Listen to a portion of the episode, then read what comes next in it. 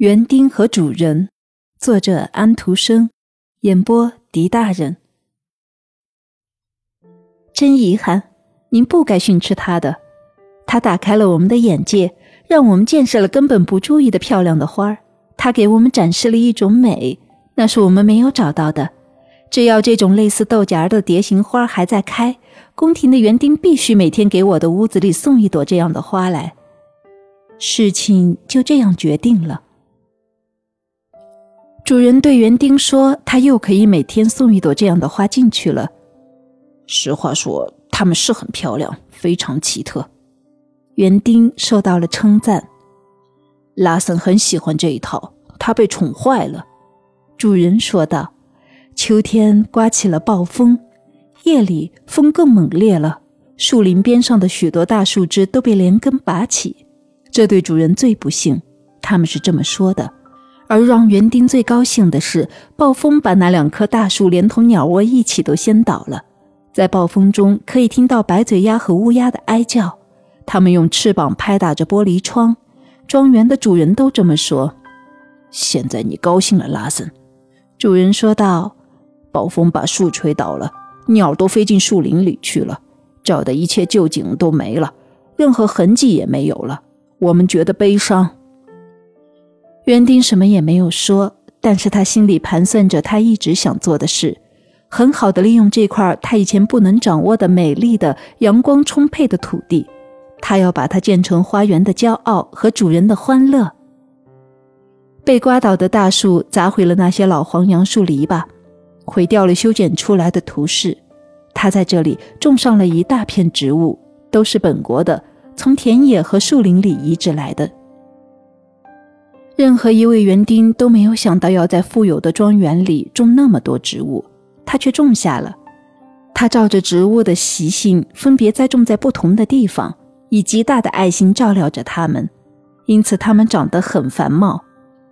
日德兰荒野上的刺柏丛的形状，颜色和意大利的柏树一样，光亮多刺，无论冬夏总是碧绿冬青，长得很美观。前面种的是各种蕨类。有的看上去像棕榈的孩子，有的像我们称之为维纳斯女神的秀发，那种美丽纤秀的铁线蕨的父母。这里有人们不屑一顾的牛蒡，新鲜的牛蒡很美丽，简直可以在这里扎花束。牛蒡是种在旱地上的，在低洼潮湿的地方则种上酸蘑，这也是一种不被人看重的植物。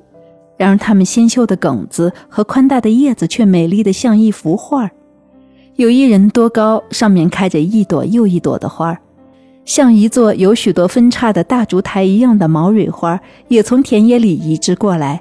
这里还有车前草、报春花、铃兰花、野马蹄和秀丽的三霸丈姜草。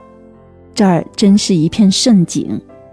在前面用铁丝架子。支撑着种了一种从法国移植来的梨树苗，它们得到充分的阳光和精心的照料，不久便可以结出美味多汁的大果实，就像它们在本土上一样。竖起一根高大的旗杆，代替那两棵光秃秃的老树，上面飘着红底白十字的丹麦国旗。紧靠着旗杆还有另一根。夏天和收获的季节，绿草藤开着芬芳的花藤绕在上面。但是在冬天，却按照古老的风俗习惯，在上面系着一束燕麦，好让天空中的小鸟能在欢快的圣诞节饱餐一顿。好，拉森越老越多愁善感了，主人说道。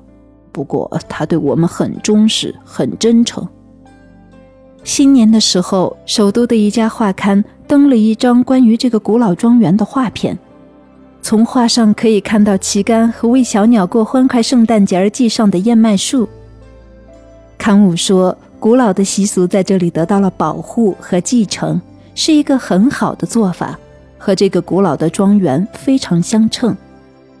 拉森所做的一切都受到了人们的赞扬，是一个很幸运的人。我们用了它，几乎也感到骄傲，但是他们一点也不为此骄傲。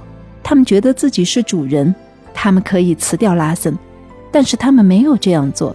他们都是好心肠的人，像他们这类人，好心肠的也不少，这对每个拉森都是一件值得高兴的事儿。